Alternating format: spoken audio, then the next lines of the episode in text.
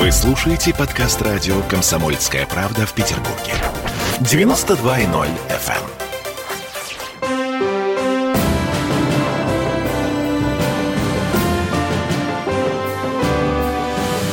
Нулевое чтение. Это Петербург, петербургская студия радио «Комсомольская правда». Я Дмитрий Делинский. Я Ольга Маркина. И я Денис Четербок. Депутат Законодательного собрания Петербурга. Говорим о том, что будет происходить в Мариинском дворце уже завтра.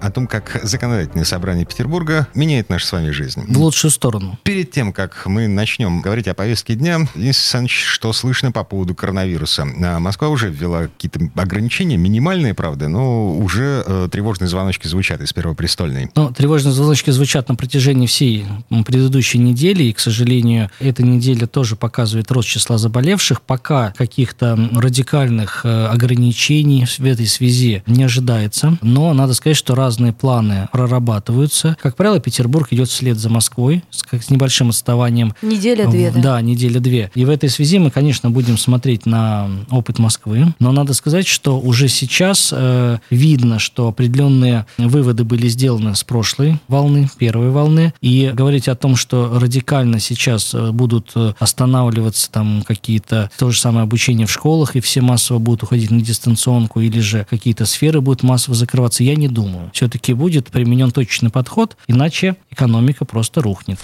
Ну хорошо, а теперь по повестке завтрашнего заседания ЗАГСа. Вы собираетесь вводить штрафы, новые штрафы для автомобилистов, штрафы за парковку в неположенном месте. Да, к сожалению, речь идет об э, новых э, штрафах. Да, не всегда это нравится, и многие говорят, что слишком много штрафов законодательное собрание принимает. Но есть вещи, где по-другому поступить просто нельзя. Вы знаете, Например? что правила... Например, это наша инициатива. Сейчас объясню, почему. Дело в том, что правила дорожного движения имеют свое действие только на проезжую часть, тротуары, то есть все, что называется дорогой. Ну, То есть если вы запарковались на тротуаре, вас штрафуют на 3000 рублей. Если вы едете по тротуару, получаете точно такой же штраф. Но если вы припарковались в неположенном месте внутри двора, во внутриквартальной территории, то полиция вас уже не оштрафует, потому что внутриквартальная территория – это не дорога общего пользования. И есть э, достаточное количество жалоб как от самих людей, так и от управляющих компаний, что машины начинают отвоевывать себе немножко больше места,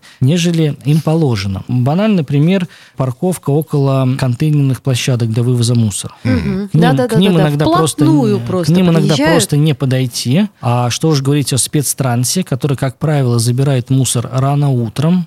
Там припаркованы машины, не подъехать, мусор не забрать. В итоге мусор не вывозится в должное время. Это тоже жалобы жителей. Погодите, Денис Александрович, я не очень хорошо понимаю, каким образом и кто будет определять, вот в этом месте парковаться можно, а в этом месте парковаться нельзя. В случае, допустим, с этими контейнерными площадками. Все очень просто. Контейнерная площадка огорожена, она Так. огораживается, да, и, соответственно, если вы въехали э, непосредственно вместо бака, да, поставили свою машину, это нарушение. Кроме М. того, э, есть обозначенные на схемах благоустройства подъезды к контейнерным площадкам, да, если вы перегородили подъезд, ну, припарковались поперек, да, въезда на открытую часть контейнерной площадки, это тоже нарушение, поскольку вы не имеете права там ставить машину уже по существующим правилам. А, хорошо, полиция этим не занимается. Этим Кто будет, будет этим заниматься районная администрация и комитет по вопросам правопорядка и законности. А, то есть это как в случае с нарушением закона о тишине. Именно- Если ночью кто-то припарковался, утром уехал, то он не наказуем. Да, но понимаете, суть состоит в том, что действие закона о э, запрете парковки на контейнерных площадках работает не ночью, как работает закон о тишине, а работает круглосуточно. Но э, здесь э, ситуация немножко другая, и чиновники в состоянии справиться с тем, чтобы высвободить места для того, чтобы мусор вывозился. Ведь, понимаете, один раз, два раза выпи- выпишите штраф, уже третий раз человек ставить не будет свою машину. Смотрите, получается, что это следствие. Следствие,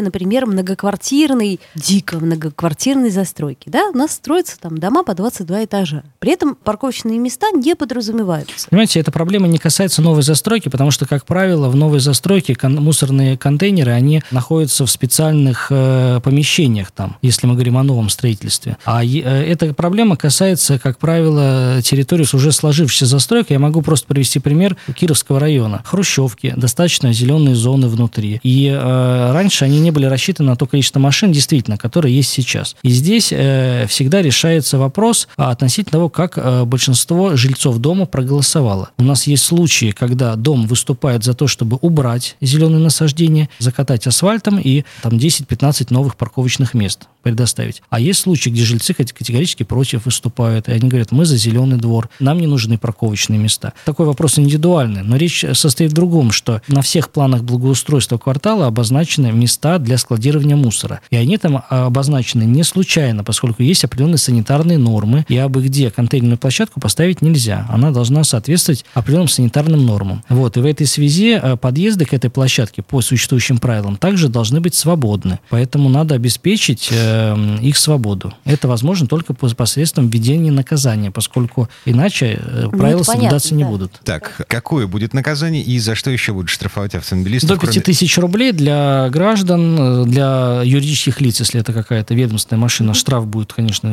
будет дороже, несколько десятков тысяч рублей. Также мы стремимся закрыть проблему с парковкой на спортивных площадках. Mm-hmm. Ну, это футбольные поля, это какие-то спортивные городки, потому что и там паркуются, и площадки для выгула собак. Их не так много в нашем городе. Тем не менее, они есть, да. Проблема их есть. Надо, их, их надо хранить Проблема и беречь. есть, но очень трудно ее решить только штрафом. У нас еще есть одна проблема, связанная с мусорными контейнерами. Это складирование строительного или крупногабаритного мусора юридическими лицами, которые выполняют строительные работы. И потом нанимают газельки и вывозят этот мусор не на полигон, чтобы да, не да, платить да. деньги, а в наши с вами контейнерные площадки. Вот эту задачу еще сложнее решить. А, я так понимаю, способа решения вы пока не видите вот этой проблемы. Вот последний? Да. Их два. Мы обсуждали на правительстве. Первое – это либо оснащение камерами видеонаблюдения, но вы представляете, сколько это стоит, и это должен быть человек, который сразу должен... Тысячи у нас контейнерных площадок. На мой взгляд, это очень сложно. Либо... И вторая, она еще более дорогостоящая, это введение в городе специальной программы по эм, замене всех контейнерных площадок на новые, крытые. Они антивандальные, и они закрываются на а, домофонный а, ключ. Вот ну, и это, все. Да, это такая э, они внедряют... долгосрочная Это долгосрочно, поскольку стоимость такого одного контейнера может достигать миллиона рублей. Далеко не у всех муниципалитетов и районных администраций есть такие деньги. Ну, понятно. Mm. Ну, я не знаю, моя управляющая компания, например, собрала жильцов некие деньги на обслуживание вот этого жилого комплекса и просто поставила вот такую антивандальную площадку с закрывающимися дверями. Ну, понимаете, потому что в вашем доме очень много жильцов, скорее всего, mm-hmm. и вам проще насобирать на такую площадку. А представьте, если это хрущевка, где 50 квартир, половина из них живут ветераны. Им-то на капремонт не насобирать. А уже я не говорю про контейнерную площадку. Следующий пункт повестки дня эм, долгожданная балконная амнистия в версии 2.0. Да, да. 2.0 это продолжение. Вот. Э, и хотелось бы, чтобы третьей серии этого кино мы не увидели. Вот. Эм, достаточно все просто. Мы предлагаем не терроризировать людей, которые остеклили балконы, давным-давно, но к которым только сейчас пришли управляющие компании и начали предъявлять иски с требованием демонтировать. А если они это не сделают, то, соответственно, в принудительном порядке будут э, балкон демонтирован по суду с взысканием всех понесенных расходов. Угу. Согласовать это, это новая, новая фишка, новая мода управляющих компаний. Да, и новый мы, бизнес. Я мы предлагаем поставить здесь э, заслон. Кроме того, могу сказать, что э, в городе есть районы, где это стало достаточно популярным. Московский, Приморский район. Очень много сейчас посыпалось к нам конкретных примеров с конкретными уже делами, которые идут в судах. Вот, и, конечно, нам надо оперативно реагировать на вот этот вызов с тем, чтобы защитить людей. Они не должны отвечать за остекление, которое сделали их дедушки, бабушки, тети и дяди. Тем более, если я купил квартиру на вторичном рынке, э, она уже со стекленным балконом, ну, как бы я Вы вообще заложник. здесь не при Другое дело, мы же специально норму эту распространяем э, задним числом, то есть на тех, кто остеклил свой балкон до 11 января 2020 года. Те, кто после, да, да, да. они должны понимать, потому что законы уже сейчас другие. Но как мы можем требовать тех, кто в 68 году это сделал, когда вообще не другие порядки были и другое государство было, которого сейчас уже нет? Хорошо. В предыдущий раз, когда мы с вами касались этой темы, мы обсуждали механизм решения проблемы, э, ну такой долгоиграющий, долгосрочный механизм решения проблемы неоднородности фасадов. То есть каждый, кто во что гораст, стеклит свой балкон, свою лоджию, в результате дом выглядит как черти что. У вас была мысль эм, делать сделать это через капремонт. Да, мы обсуждали, у нас были на прошлой неделе общественные обсуждения э, с представителями, в том числе профильных ведомств, жильцов, председателей советов домов. Фонд капремонта подтвердил возможность э, Гипотетическую делать, делать, да, делать э, вот эти работы по комплексному остеклению всего фасада в рамках реализации программы капремонта. Они все равно ремонтируют фасады. Ну да. Поэтому они должны сделать все, потому что балконная плита это тоже часть общего имущества, как ни странно. Вот в этой связи, конечно, им не хватает типовой проект. Такой типовой проект должен быть. За чей счет он будет Вопрос считаться? правильно вы задаете, да, кто за него заплатит. Мое мнение, что это должен быть город. Пока А город, мнение города? Пока город не готов, но мы будем э, еще э, на эту тему говорить, обсуждать, и э, здесь нужно такое долгосрочное решение, поскольку остекление наших балконов это не какая-то прихоть там или это, это вынужденная мера по климату и по тем стесненным условиям, в которых живут, например, жители хрущевок. Понятно. Балконовладельцы, расслабьтесь, Денис Четербок вас защитит. Ам, то есть два пункта в этом законопроекте, которые вы будете завтра рассматривать. Во-первых, вы остановите управляющие компании. возможности предъявлять иски к тем, кто остеклил балкон до 11 января 2020 года. Ага.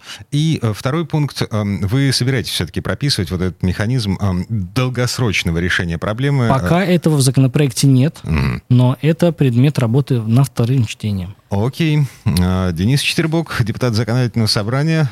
Это далеко не все, что законодательное собрание успеет обсудить завтра, но это все, что мы успели обсудить сегодня. Но Самый важный пункт повестки дня мы сегодня охватили. все на этом. Всем спасибо. До Хорошего встречи. дня. Берегите себя. Нулевое чтение.